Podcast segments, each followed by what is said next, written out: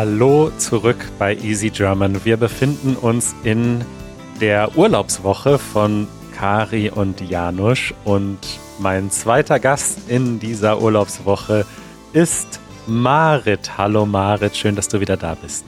Hallo, ich freue mich. Wir haben vor kurzem erst eine Episode zusammen gemacht und es gab sehr viel Feedback, dass du bitte schnell zurückkommen sollst in unsere Sendung. Hier bin ich wieder. Und ich freue mich sehr, dass du wieder da bist. Ich freue mich auch. Es passt auch gut. Wir haben vor zwei Episoden, Episode 194, mit einem Professor für Germanistik, Herrn Dr. Stefan Elsbass, über Dialekte gesprochen im Deutschen. Und er hat uns auch gesagt und erklärt, dass es zum Beispiel so etwas wie ein akzentfreies Deutsch gar nicht gibt. Jeder Mensch hat einen Akzent. Ähm, und äh, wir wollen heute über dieses gleiche Thema sprechen, aber aus einer weniger theoretischen und mehr einer praktischen Sicht. Wir wollen heute mal versuchen herauszufinden, wie man seinen Akzent verbessern kann, insbesondere als Deutschlernender. Was sagst du dazu, Marit? Ich finde das super.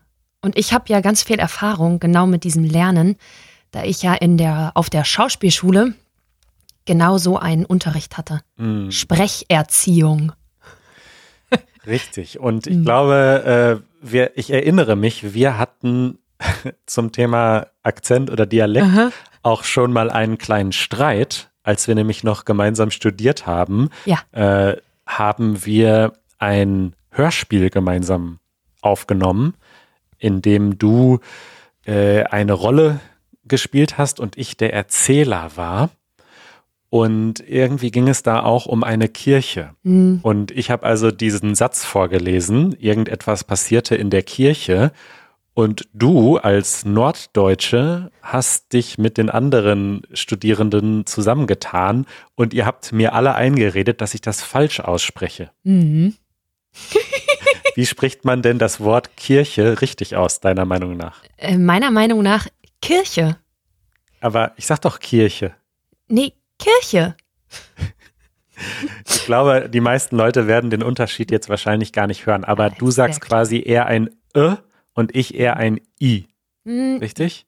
Fast. Du sagst ein langes, langgezogenes I, also übertrieben Kirche. Kirche.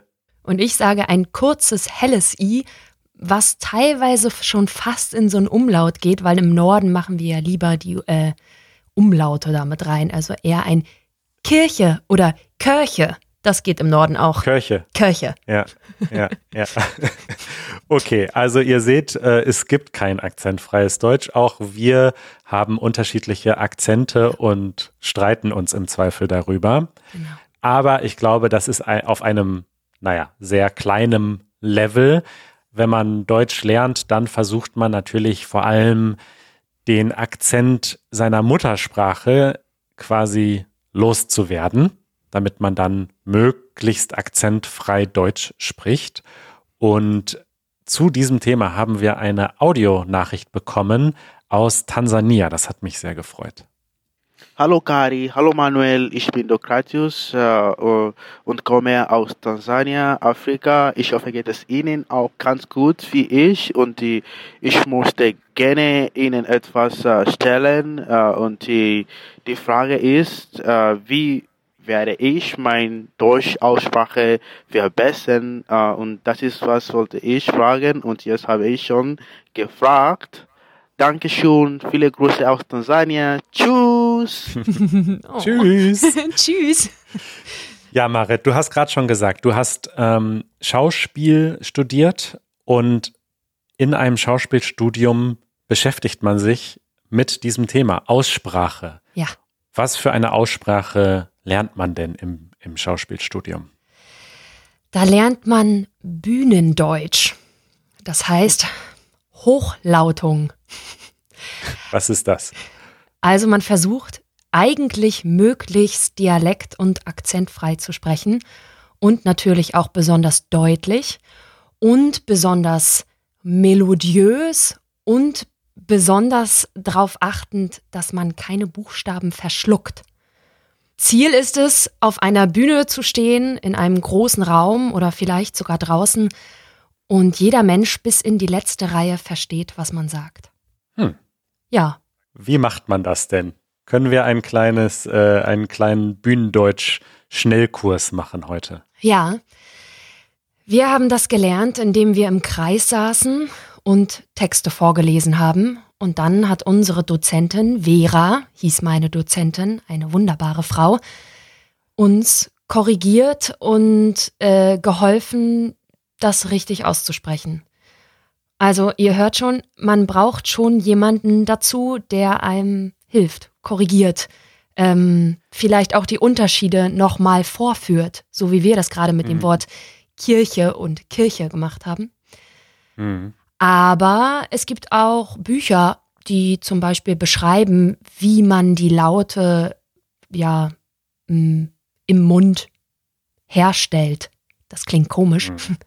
Ähm, es gibt so ein kleines Buch, das hatte ich dir schon mal geschickt. Das heißt Die Kunst der Sprache oder auch ja. Der kleine Hey.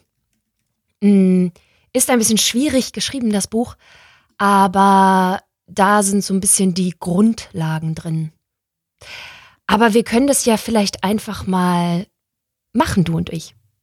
Okay, ich bin äh, bereit. Pass auf, ich schicke dir jetzt mal einen Text, den wir schon ganz viel hatten im äh, Unterricht, den wir ganz oft äh, sagen mussten, vor allen Dingen, wenn wir uns warm gemacht haben, die Stimme warm gemacht haben.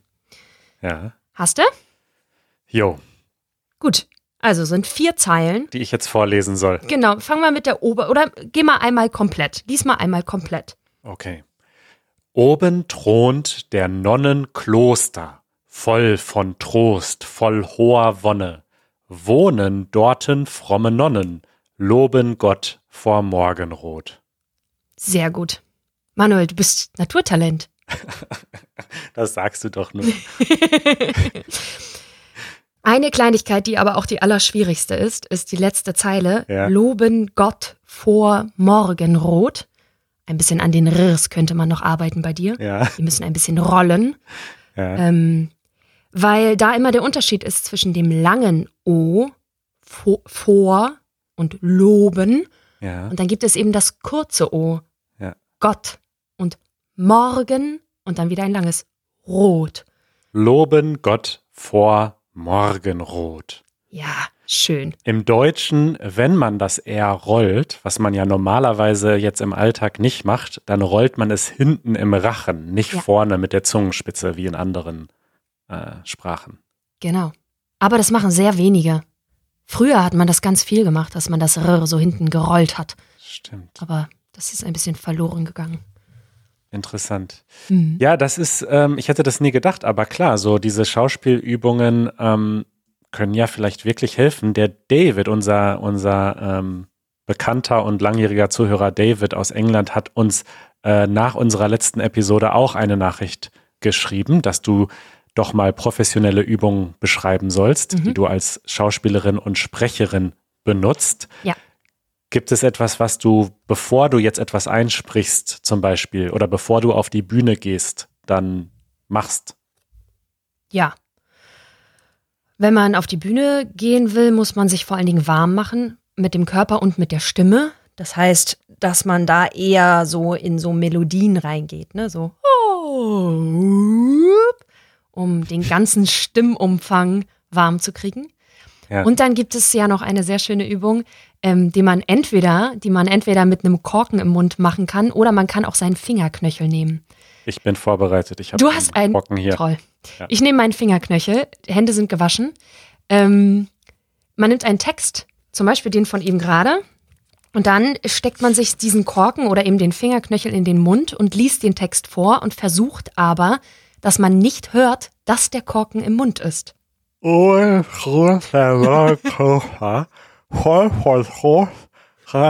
Warte mal, wie rum äh, macht man den Korken? Hochkant oder quer? Ähm, nur, nur die kleine, eigentlich nur Ah, das okay. kleine Runde sozusagen. Oben thront der Nonnenkloster, voll von Trost, voll hoher Wonne.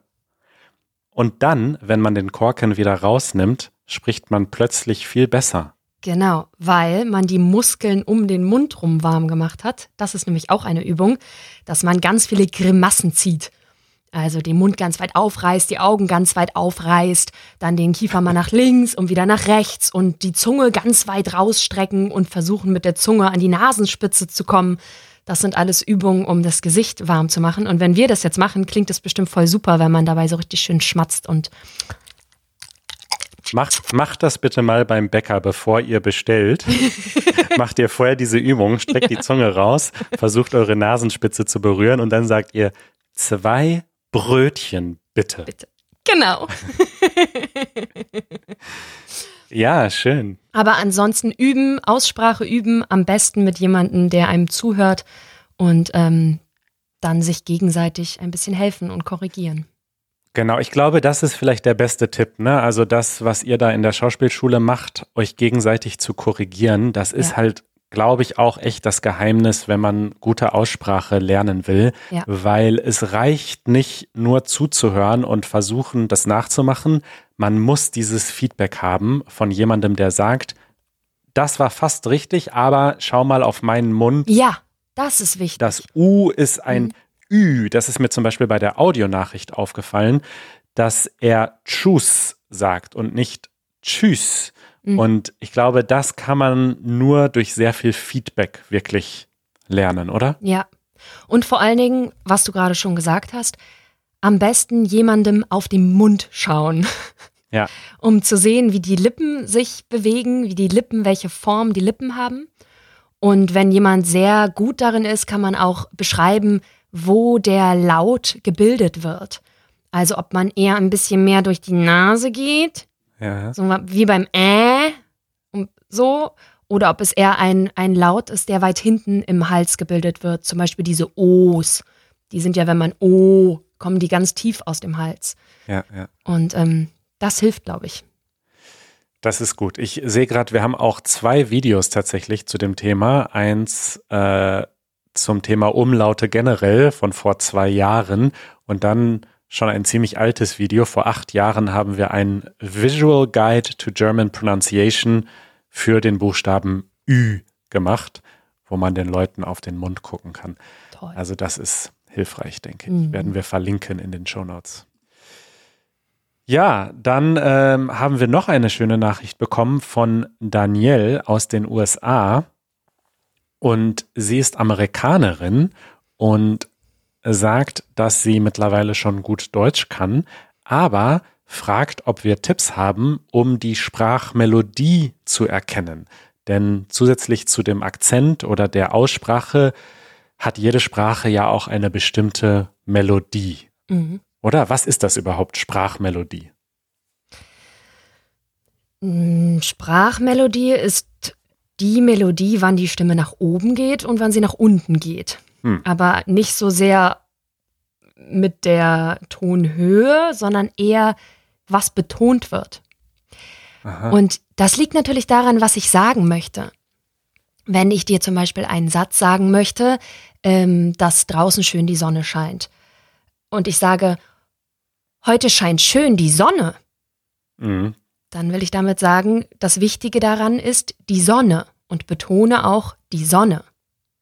Wenn ich dir aber sagen will, jeden Tag scheint die Sonne, aber gerade heute ist es besonders wichtig, dann sage ich, heute scheint die Sonne. Ja. Das heißt, im Deutschen betont man, achtet man darauf, dass man das betont, was am allerwichtigsten im Satz ist. Und darauf, darüber kann sich ja auch der ganze Sinn. Inhalt des Satzes total äh, verändern. Ja. Ne? Und dann gibt es noch diese Unterscheidung zwischen einer Frage und einer Aussage. Wenn ich eine Aussage mache, gehe ich am Ende mit der Stimme nach unten. Ja. Wenn ich eine Aussage mache, gehe ich am Ende mit der Stimme nach unten? Das wäre jetzt eine Frage, obwohl es derselbe Satz ist. Ja. Aber die Stimmfarbe, wie sie am Ende sozusagen, ob sie nach oben oder nach unten geht, beschreibt eine Frage, eine Aussage. Stimmt. Und eigentlich, also im Deutschen ist eine Frage ja auch über den Satzbau erkennbar. Ne? Also mhm. Also man würde sagen, das ist ein Tisch, das ist eine Aussage und ist das ein Tisch? Das mhm. ist eine Frage, aber im so im Alltagsdeutsch ja. kann es auch passieren, dass man den Satzbau mal aus, als Aussage macht und dann nur durch Ja. die Intonation eine Frage daraus macht. Das ist ein Tisch? Genau. Das ist ein Tisch? Ja. Das ist ein Tisch? Ich dachte, das wäre ein Stuhl. Genau. Ja. ja, aber das ist sehr wichtig. Dieses äh, am Ende nach oben gehen ist immer eine Frage. Und Ja. oft, wenn, wenn jemand etwas sagt und mit der Stimme am Ende nach oben geht, gibt es diesen Spruch, ist das eine Frage oder eine Aussage? Stimmt, weil es gibt Menschen, die jeden Satz so wie eine Frage aussprechen, Ja. weil sie sich vielleicht unsicher sind. Oder also Genau. oft hängt das mit einer gewissen Unsicherheit zusammen. Man sucht die Bestätigung. Ja. Und wenn man dann sehr unfreundlich ist, dann gibt man nicht die Bestätigung, sondern sagt man, fragst du mich oder sagst du mir das? Genau. Ist nicht sehr nett, das zu sagen. Nee. Ja, ansonsten, es klingt immer schöner, auch in der deutschen Sprache, wenn mehr Melodie im Satz ist. Wenn ich alles nur gleichmäßig und ohne Melodie und immer nur im gleichen Tonlaut von mir gebe, klinge ich wie ein Computer. Oder wie Mark Zuckerberg. Ist der nicht ein Computer? Ja, der ist ein Roboter.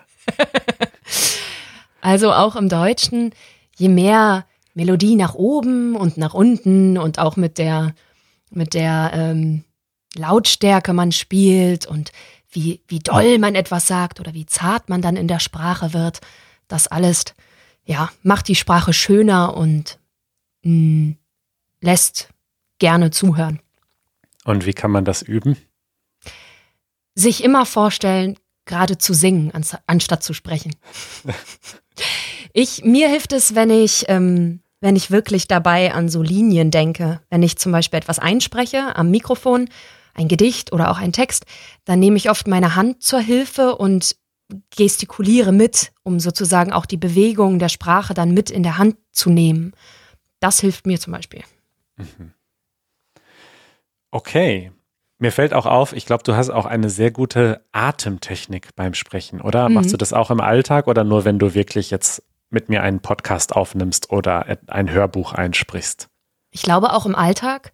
Man lernt auf der Schauspielschule ja ganz viel, dass man eben nicht mehr so viel mit dem oberen Brustkorb atmet, sondern mehr aus dem Bauch. Mhm. Also ähm, zwischen den Organen im Bauch und dem Brustkorb sitzt ja das Zwerchfell. Und mit diesem arbeitet man, dass das ganz frei schwingen kann. Mhm. Ähm, das lernt man dann, aber wenn man das dann einmal gelernt hat in der Schauspielschule, dann hat man das drin. Also ich glaube, dass wenn ich normal im Alltag unterwegs bin, dass ich dann auch genau so spreche.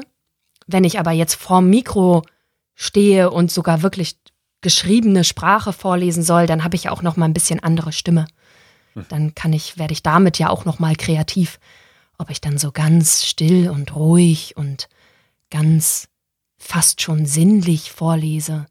Oder ob da dann ein bisschen mehr Dynamik reinkommt und das dann so ein bisschen werbungsmäßiger wird. Also das ist beim Einsprechen vor dem Mikro ja nochmal noch mal eine Spur mehr Kreativität. Jetzt, wo ich dich höre in deinen verschiedenen Stimmen, erinnere ich mich plötzlich daran, dass du ja auch sehr gut andere Dialekte nachmachen kannst. Das weiß ich noch, als wir uns kennengelernt haben. Ja. Äh, also wir haben ja zusammen studiert und äh, ich weiß noch, wir haben, bevor das Studium überhaupt losging, eine äh, Exkursion gemacht, eine Mhm. kleine Tour zusammen als Studiengang für ein Wochenende. Und dort hast du direkt äh, die Aufmerksamkeit auf dich gezogen und hast alle entertained, indem du einen, einen sächsischen Dialekt und einen bayerischen Dialekt und einen nordischen Dialekt nachgemacht Ah. hast. Ja, ich muss dazu sagen, dass jeder, der den Dialekt spricht, ähm, natürlich sagen wird, das ist nicht mein Dialekt, sondern das ist so ein bisschen klischeemäßig. Ja. Ähm, oh, ich hab ja, ich, ich versuch's ja, das ist ja eher aus der Hommage an die verschiedenen Dialekte, zum Beispiel das Bayerische. ähm, Wenn ich nach Hamburg gehe, Hamburg ist ein bisschen nordischer, das geht immer ein bisschen einfacher für mich, aber da hört man schon, dass es ein bisschen, bisschen mehr mit so E und Ö und Ö Ja, auf dem Köder. auf dem Kutter, ja. Ähm, dann, das war so nordisch. Dann gibt's ja, äh, ihr seid ja in Berlin. Ich komme ja gerne nach Berlin. Die haben ja da so ein bisschen so eine Schnauze. Das wird immer alles ein bisschen wischiwaschi. Das versteht man dann ja nicht mehr. So. Ja. Ich sagte gerade, das versteht man dann gar nicht mehr. Ja. ähm, ich war auch zu Besuch in Köln äh, letztes Jahr und das hat mich auch sehr fasziniert. Hör mal, weil die in Köln, die sprechen ja so, was? Was? Nee, das geht nicht. Hör mal. Nee, das können wir nicht so machen. Die haben zum Beispiel auch eine ganz spannende Sprachmelodie, weil die irgendwie immer so ein bisschen nach oben geht. Ja. Oder Baden-Württemberg. Baden-Württemberg ist auch ein schöner, alten bisschen weicher. Ah, der ist noch nicht so gut. Baden-Württemberg, Entschuldigung an alle Baden-Württemberger. Das ähm, muss ich noch üben. Und, und Sachsen? Ja, Sächsisch, da muss man immer ein bisschen gucken. Ist nicht nur Sächsisch, das geht dann auch Richtung Thüringen und manchmal auch Brandenburg und ja, aber da habe ich eine gute Freundin, wenn die mir das, die haut mir dann immer noch mal auf die Hand, weil so richtig Sächsisch ist es nicht, sagt sie. Ach, schön. Ja, also natürlich ist klar, dass das nicht die wirklich perfekten Dialekte sind, sondern dass das Überspitzungen sind. Aber es macht wahnsinnig Spaß, jemandem zuzuhören, der das so kann. ich kann das leider gar nicht. Also selbst den Berliner Dialekt, jetzt wohne ich schon seit so vielen Jahren hier und ich kann es einfach gar nicht. Ja nicht. Sehr schade. ja nicht. Ja nicht. Wobei manchmal rutscht mir irgendwie so ein Ditte oder so raus, Mhm. statt das. Ähm, aber ja, das ist natürlich dann nur ein einzelnes Wort. Das ist jetzt nicht so schwer. Meistens muss man einfach mit einem Wort anfangen, zum Beispiel mit dem passenden Ich. Hm. Im Norden würde man sagen Ich, dann gibt es ja auch das Ich, dann gibt es das Icke und im Süden, wie gesagt, da ist es nur ein I. Ich glaub's Und nicht. alles bedeutet Ich. Ja. Ich glaub's nicht. Was wäre noch ein gutes Wort, äh, mit dem man anfangen kann? Mm, Das vielleicht, ne? Das ist das. Das. In Berlin ist es Ditte. Im Süden ist es Des. Ja, oder oder, Dash. Genau. Dash. Und im Westen dann fast schon Dat. Dat. Das können wir machen. Das können wir machen. Ach, schön. Ja, Marit, äh, das war sehr spannend. Du hast viele gute Tipps. Du bist eine Quelle der guten Tipps, würde ich sagen. äh, wie beim letzten Mal schon erwähnt, ähm, findet man dich im Internet, unter anderem auf Instagram und auf deiner Website maritpersil.de. Persil Genau. mit IE. Und genau, da steht alles, was du machst. Ich sehe, du machst eine Nee, du hast gerade eine Lesung gemacht auf einem kleinen Festival. Genau. Das ist alles sehr spannend. Mhm. Mhm. Gut, Marit, letzte Worte. Manuel, was eine schöne Podcast-Folge. Das war schön. Mache gut. Marit, gut, Marit, bis bald. Tschüss. Ciao.